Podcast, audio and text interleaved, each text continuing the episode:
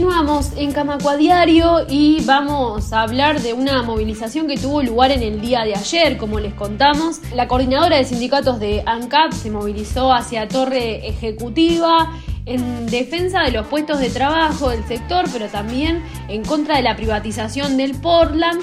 Eh, ayer ampliábamos un poco sobre esta información y les contábamos justamente que la movilización había pasado por la carpa que lleva adelante el sindicato de Acodique, Alfas, y por eso le damos la bienvenida en el día de hoy a Andrés Guichón, del Sindicato Único de Trabajadores del Supergas y presidente de Alfas, el sindicato de Acodique. ¿Cómo estás, Andrés? ¿Nos escuchas bien? Sí, los escucho bien. ¿Cómo andan? Muy bien, gracias por atendernos. Queríamos profundizar un poco en, lo que fue la movilización de ayer y cuál es la situación de los trabajadores del Supergas, que es un conflicto que sigue. Bueno, sí, eh, primero que nada la, movilización ayer eh, fue muy positivo, entendemos de que, de que hubo una buena participación y, bueno, y el objetivo era entregar una nota más allá de, la movilización y, el acto con, colaboratoria de los trabajadores, también eh, era importante entregar una nota de solicitud de, reunión al Poder Ejecutivo eh, bueno, eso lo llevamos adelante, ahora quedará esperar una respuesta, esperemos que justamente sea cuanto antes, porque el principal problema que estamos teniendo de la coordinadora de sindicatos de ANCAP es que estas políticas instaladas ahora en, la empresa pública, eh, de retirarse de algunos negocios y, seguir privatizando, eh, no ha mejorado para nada los servicios ni, ni ha instalado cambios positivos para, para la población lo único que hace es maquillar un poco los números de ANCAP mm. eh, y, más nada, porque después todo negativo, entendemos de que se han precarizado algunos servicios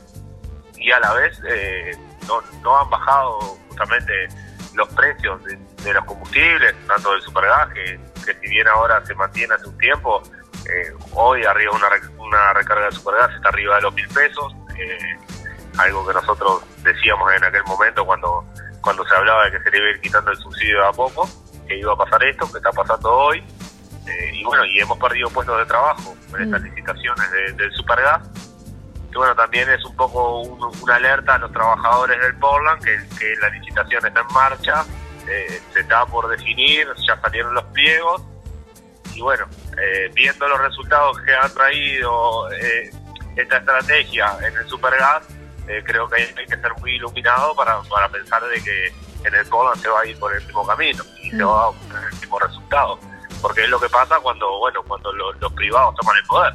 Esa es la realidad. Entonces, bueno, es un poco esa la, la, situación que, nos alarma y obviamente también arriba de la mesa está la de revertir la situación del supergas porque esta es una oportunidad que aprovecharon las empresas para, para bajar los costos mm. como excusa usando estas licitaciones, no esta competitividad que instala ANCAP en el Supergas, las empresas lo toman como, como, como una competitividad que, hay que profundizar, entonces lo que entienden por competitividad es bajar costos y bajar costos lo entienden por trabajadores, porque después todo sigue funcionando de la misma manera, lo único que hay es una precarización laboral, se contrata personal nuevo pagándole menos eh, y, es lo que lo que ha traído. Entonces, hay trabajo, no es que se hayan perdido puestos de trabajo, mm. sino es que se han despedido trabajadores. Pues, en Río Gas se han despedido trabajadores, la gran mayoría lesionados, se han lesionado justamente eh, por, las, por las tareas que hacen en, la planta del pasado.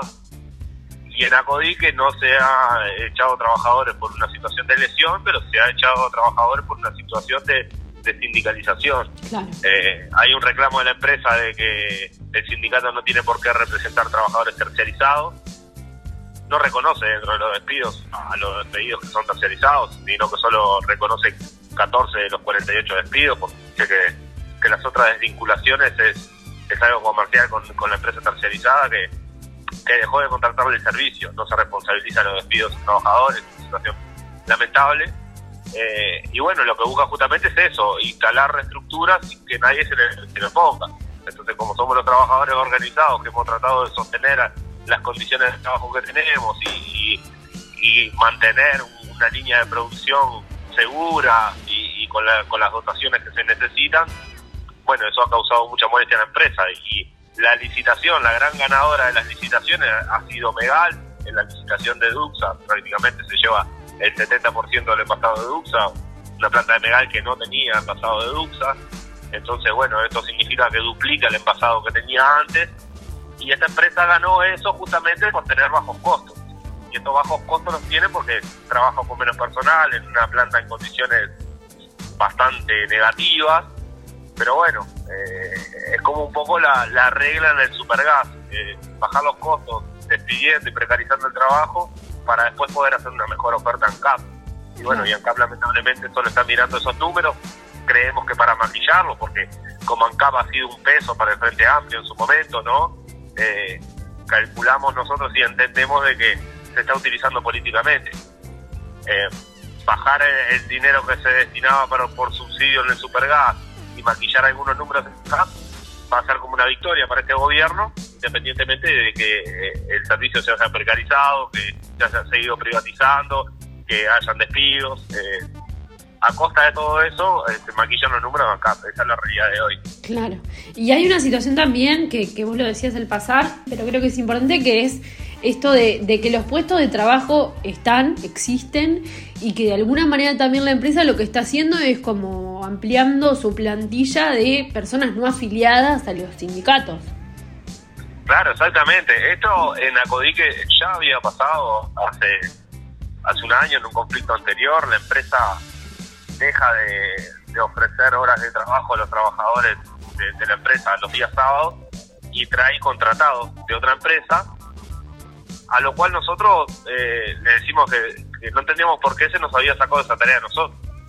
Y lo que nos decía es que no quería ser rehén de medidas sindicales en los fines de semana.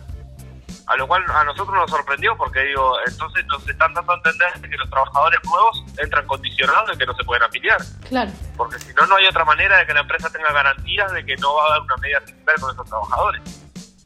Y esto es lo que ha pasado de vuelta ahora en este, en este conflicto. La empresa despide a todo el turno de la tarde y manifiesta en el Ministerio de Trabajo que no lo precisa el turno de la tarde y a menos de una semana de tomar esa decisión contrata personal nuevo justamente para ese turno de la tarde. Claro. Toda una plantilla nueva. A lo cual ahí se empiezan a dar las medidas sindicales, las ocupaciones.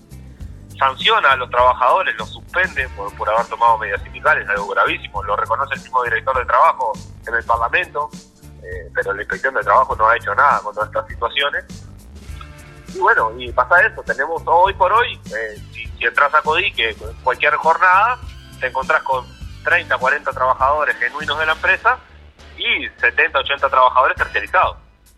Y todos obviamente condicionados a, a, a no estar sindicalizados. Esa es la, es la realidad.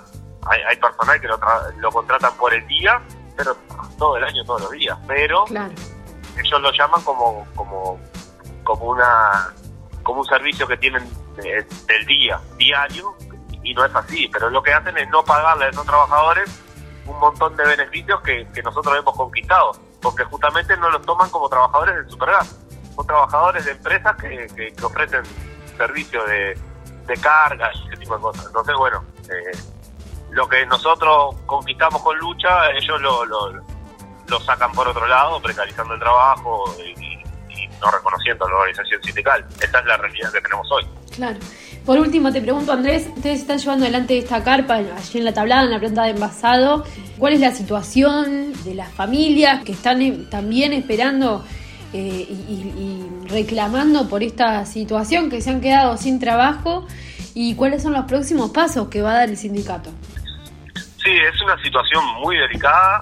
Eh, creemos hasta que, sea una especie de, de traición por parte de la empresa, no, no porque tuviéramos un acuerdo de, de, fidelidad ni nada por el estilo, pero sí nosotros veníamos con, con unos recortes de salario que, que desde, el sindicato se habían acompañado. Obviamente que uno no, no ve los recortes de salario como algo positivo, pero un poco lo que nos decía la empresa era que se estaba preparando para, para los nuevos contratos de ANCAP, que hacía justamente eh, achicar algunos costos, y entendíamos eso como eh, era más importante sostener el trabajo, bueno, tomamos la decisión de acompañar y pasamos de ganar 350 mil pesos anuales de productividad a ganar 70 mil. Claro. Y hablando arriba de 100 trabajadores, entonces ahí cuánto se está ahorrando la empresa en estos últimos dos años. Eso por un lado. Por otro lado, eh, un poco lo que la empresa nos, nos, presentaba el año pasado, eh, a mitad de año, era que deberíamos de recorrer el camino de, las capacitaciones por una situación de, que la empresa iba a apostar al hidrógeno verde y el cambio de energía, y bueno, y, que había que preparar el personal para que el personal no quede por el camino y tenga esas nuevas capacitaciones que, lo lleven a, seguir en, la empresa, ya sea en la planta de envasado o en otros sectores. Tuvimos reuniones con el director de UTU, tuvimos reuniones en INEFOP y estuvimos con el sindicato eh, paseándonos por, por, todo Montevideo con la empresa y después toma esa decisión, ¿no? Eh, al, mes siguiente de haber empezado los nuevos contratos, despide a todos los trabajadores cuando no hubo cambio justamente en las paramétricas. ANCAP le sigue reconociendo los mismos costos y todo a, las empresas. Y bueno, dejan los trabajadores en la calle. Estamos en una situación muy delicada, ya van 62 días. Eh, atrás de cada trabajador hay una familia con, un montón de incertidumbre. Eh, son trabajadores, todos estos que están despedidos son trabajadores evaluados, evaluaciones que se hicieron a fin de año del año pasado, la gran mayoría con, con excelentes evaluaciones, o sea, justamente los trabajadores que menos quieren la empresa son los trabajadores que tienen más años y mejores evaluaciones, pero no los quiere porque son trabajadores que no, que no acompañan los cambios. En realidad son trabajadores que se resisten a perder condiciones de trabajo. por eso la empresa no los quiere.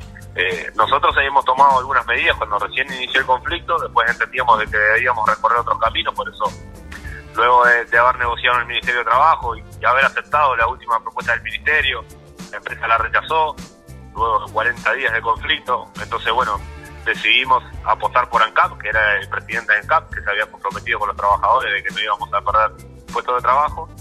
El presidente de ANCAP eh, se lavó las manos porque nos dijo que al momento de la licitación los puestos de trabajo estaban, así que después si la empresa decidió despedir no era, no era algo que, tenga que ver con ANCAP. Eh, lamentable porque este, esta competitividad la instala ANCAP y, y, claramente que estos despidos se dan a raíz de, esta nueva situación. Eh, y ahora, bueno, estamos esperando una reunión con el ministro de Industria y Energía, que también fue uno de los que se comprometió con los trabajadores, tanto el Superdor como el Portland.